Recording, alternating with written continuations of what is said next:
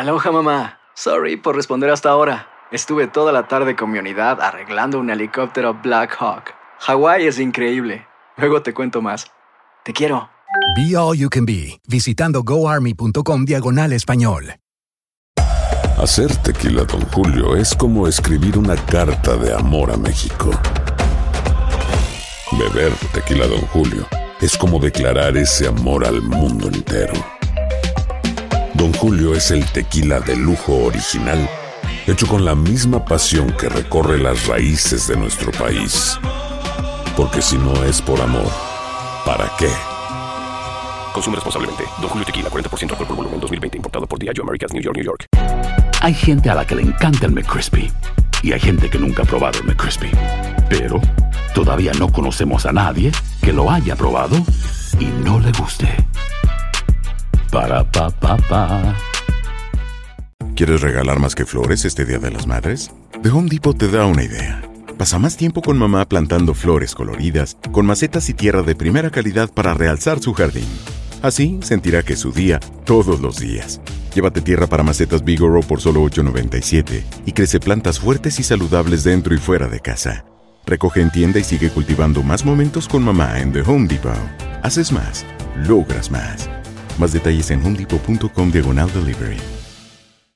El siguiente podcast es una presentación exclusiva de Euforia On Demand. Queridos amigos, ¿cómo están? Bienvenidos una vez más a Epicentro. Gracias por escucharnos. Gracias por escucharnos. Hoy, día martes, continúa el proceso de primarias en Estados Unidos. Después del fiasco del estado de Iowa, qué barbaridad, qué tormenta perfecta para el Partido Demócrata, qué regalo de Navidad adelantadísimo iba yo a decir retrasado, pero no, adelantadísimo, porque esto ya cuenta como regalo de Navidad del 2020. Para Donald Trump fue ese fiasco, esa catástrofe en el estado de Iowa. Finalmente Pete Buttigieg se lleva el triunfo.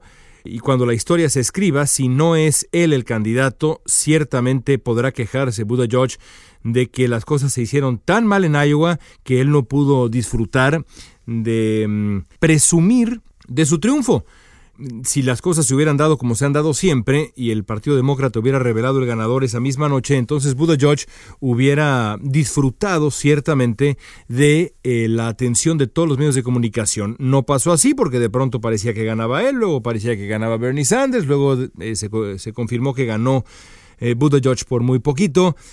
Lo cierto es que ya nos vamos ahora al estado de New Hampshire.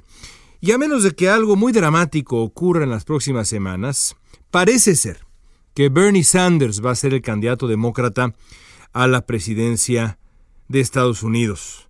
Porque aunque Pete Buttigieg ganó, como ya decíamos, el mayor número de delegados, Sanders ganó el voto popular allá en Iowa después de ese proceso caótico y esta semana lo más probable es que Sanders gane New Hampshire y después con toda seguridad va a ganar el estado de Nevada. No es imposible que haya una eh, sorpresa hoy en New Hampshire y de pronto Buttigieg regrese y eh, si no gana, por lo menos eh, esté cerca de ganar en New Hampshire, pero lo más probable es que gane Sanders. Si Sanders aprovecha luego la creciente debilidad de Joe Biden, hay encuestas que colocan a Biden en New Hampshire hasta el cuarto o quinto sitio.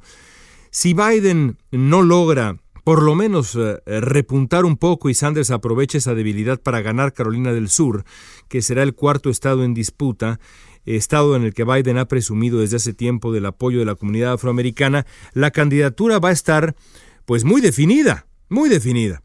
Por supuesto, existe la posibilidad de que Biden sobreviva a Carolina del Sur, pero aún así Sanders tendría una ventaja considerable rumbo al llamado supermartes de principios de marzo cuando pues van a votar 14 estados en un solo día. Es posible, claro, que Michael Bloomberg, que va a entrar a la contienda el 3 de marzo de manera formal, logre el milagro de darle pelea a Sanders, pero es una apuesta la de Bloomberg, ya lo hemos explicado aquí, inédita e improbable. Por eso es que, de acuerdo con los sitios especializados en análisis de encuestas en Estados Unidos, el escenario más factible es que Sanders se lleve casi todo lo que está en juego en los siguientes 30 días.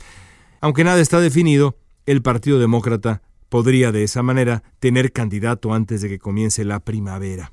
Hay otros escenarios. También es posible que nadie alcance una mayoría y veamos lo que se llama una convención negociada, pero ese es un escenario completamente distinto que tendremos que analizar en otro momento. Imaginemos que Sanders en efecto gana de aquí a, digamos, finales de marzo. El triunfo de Sanders sería antes que nada motivo de regocijo para la izquierda de Estados Unidos. En los cuatro años desde que perdiera la nominación contra Hillary Clinton, Sanders ha construido un movimiento que aspira a consolidar una coalición pues mayormente inédita de votantes para llevarlo a la Casa Blanca, incluidos los hispanos más jóvenes. Lo ha hecho Sanders, esta, esta construcción de esta coalición, desde una agenda de gobierno que incluye propuestas claramente progresistas y varias de ellas irrealizables. En varios casos son irrealizables, como decía Amy Klobuchar, también precandidata, decía Klobuchar que Sanders le pide al electorado que apueste por un número que ni siquiera está en la ruleta. Así de improbable o de imposible es realizar alguna de las cosas que Sanders asegura que podría lograr, como la adopción de un sistema de salud universal y gratuito. Algo que simplemente no está en la baraja, no está en la ruleta. Sanders también ha logrado atraer a figuras jóvenes del Partido Demócrata, como la congresista Alexandria Ocasio Cortés, que ve a Sanders como un mentor, y así lo ha defendido y lo defenderá en campaña. En las encuestas de principios de febrero, Sanders supera a Trump por cuatro o cinco puntos. Es una ventaja menor a la que todavía tiene Joe Biden, pero es una ventaja. Hoy por hoy, Sanders bien podría vencer a Trump.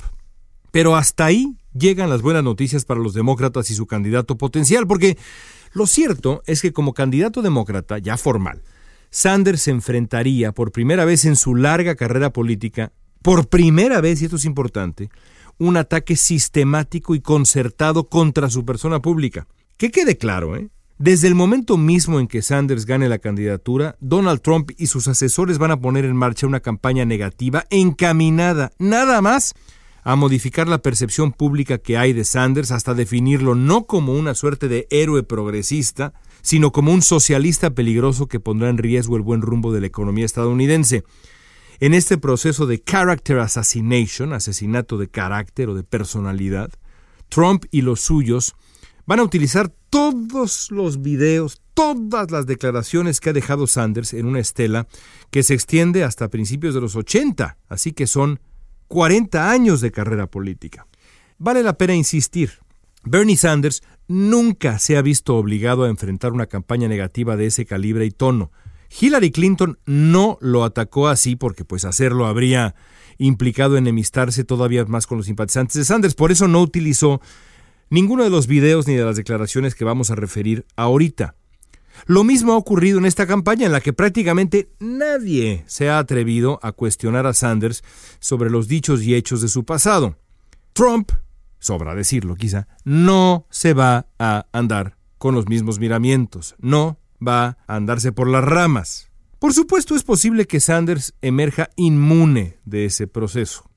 Pero también es enteramente posible que pase lo contrario. De hecho, la historia estadounidense de los últimos 20, 25 años, tiene dos dramáticos ejemplos, creo que son más, pero vamos a mencionar solamente dos dramáticos ejemplos de lo que puede conseguir una campaña negativa de descalificación personal como la que sin duda alguna va a sufrir Sanders muy pronto. Van los ejemplos. En la campaña de 2004, el equipo de George W. Bush, encabezado por un estratega inclemente llamado Karl Rove, concibió una campaña negativa con la intención de poner en duda el heroico servicio militar en Vietnam de John Kerry, que mm, era ya su rival demócrata. Toda la evidencia disponible, toda con T mayúscula, demostraba que Kerry en efecto había sido un héroe de guerra en Vietnam y luego regresó para ser un notable líder pacifista. Aún así, la campaña negativa de Bush resultó dramáticamente efectiva. Kerry se tardó en responder a los embustes y permitió que Bush lo definiera en la percepción de muchos votantes que no sabían bien a bien quién era Kerry. ¿Cómo lo definió? Bueno, como una suerte de cobarde mentiroso, cuando en realidad era un héroe de guerra pacifista. Ese es el efecto que puede tener una campaña negativa. Algo parecido, aunque menos injusto, porque no partió de una calumnia, ocurrió en el 2012. En aquella campaña fue el equipo de Barack Obama el que aprovechó un video filtrado que mostraba a Mitt Romney, el candidato republicano, burlándose, de una u otra manera burlándose, del 47% de los estadounidenses que de acuerdo con Romney iban a votar por Obama, pasara lo que pasara, para no perder toda la asistencia que recibían del gobierno. Los estrategas de Obama usaron ese video para cambiar y fijar la percepción pública sobre Romney, al que convirtieron una suerte de aristócrata pedante. Romney lo intentó hasta el último día y estuvo cerca de darle la vuelta a la elección, pero nunca pudo recuperarse, porque el poder de la campaña negativa, que había usado las propias palabras de Romney, como en esta ocasión utilizarían las propias palabras de Sanders, en su contra, resultó demasiado contundente. Romney, como Kerry, perdió. La campaña de Trump tratará de hacer exactamente lo mismo contra Bernie Sanders. Ahora, ¿con qué armas cuenta Trump? Con varias, por desgracia. A lo largo de los años, Sanders ha protagonizado entrevistas y dado declaraciones que en manos de un especialista en campañas negativas, campañas negras, serán oro puro. Ejemplos sobran, ¿eh? En 1981, por ejemplo, Sanders acudió al Today Show, que pues como sabemos es todavía el programa matutino más importante de la televisión estadounidense, y ahí declaró que no era capitalista. Años después, Sanders elogió varios aspectos de la Unión Soviética, un país que visitó para empezar en 1988, y elogió a la Unión Soviética. También hay un video de Sanders durante ese viaje festejando y cantando muy alegremente, rodeado de rusos. Sanders también ha defendido al régimen cubano y al régimen de Hugo Chávez y a Evo Morales. Y todo eso está en video. Vale la pena aclarar que ninguno de estos videos y declaraciones importará a buena parte del electorado progresista, demócrata, que seguramente va a favorecer a Sanders en la elección presidencial. Pero la campaña negativa que pondrá en marcha Trump no va a tener como objetivo persuadir a los progresistas. No. Trump va a tratar de convencer a los votantes independientes e indecisos de que Sanders no es un líder progresista, sino más bien un radical con un solo objetivo, destruir la economía del país con políticas socialistas. Ya en el informe presidencial de la semana pasada, Trump declaró que nunca permitirá, así dijo, que el socialismo destruya el sistema de salud estadounidense. La frase no es casualidad. Al contrario, es el principio de la batalla contra Sanders. En los meses por venir, Donald Trump va a hacer hasta lo imposible por tomar las declaraciones de Sanders, los videos de Sanders, exagerar y tergiversar las ideas de Sanders hasta convertirlo en un fantasma terrible de la Guerra Fría, una suerte de infiltrado socialista, un peligro para Estados Unidos. Esa descalificación sistemática va a ser gran parte de la estrategia para derrotar a Sanders en noviembre. Si Donald Trump fracasa, Sanders habrá demostrado ser impermeable a la maquinaria de propaganda más eficaz y agresiva de la historia moderna de Estados Unidos. Es posible que lo consiga, me parece improbable. Si Trump se sale con la suya, la derrota de Sanders podría ser tan estrepitosa como la de George McGovern en 1972. Y si Sanders pierde, habrá Trump para rato. Y si Sanders pierde, habrá trumpismo para rato. Y todos habremos perdido. Hasta la próxima amigos, hasta aquí llega Epicentro. El pasado podcast fue una presentación exclusiva de Euphoria On Demand. Para escuchar otros episodios de este y otros podcasts, visítanos en euphoriaondemand.com. Hacer tequila, don Julio, es como escribir una carta de amor a México. Beber tequila, don Julio, es como declarar ese amor al mundo entero. Don Julio es el tequila de lujo original, hecho con la misma pasión que recorre las raíces de nuestro país. Porque si no es por amor, ¿para qué? Consume responsablemente. Don Julio Tequila, 40% alcohol por volumen, 2020. Importado por Diageo Americas, New York, New York.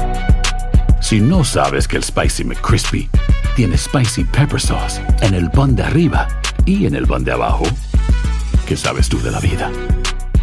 Para, pa, pa, pa. The new Super Beats Heart Chews Advanced is now supercharged with CoQ10. Support your healthy CoQ10 levels and blood pressure with two chews a day. Visit RadioBeats, B-E-E-T-S dot com and save 15% with promo code DEAL.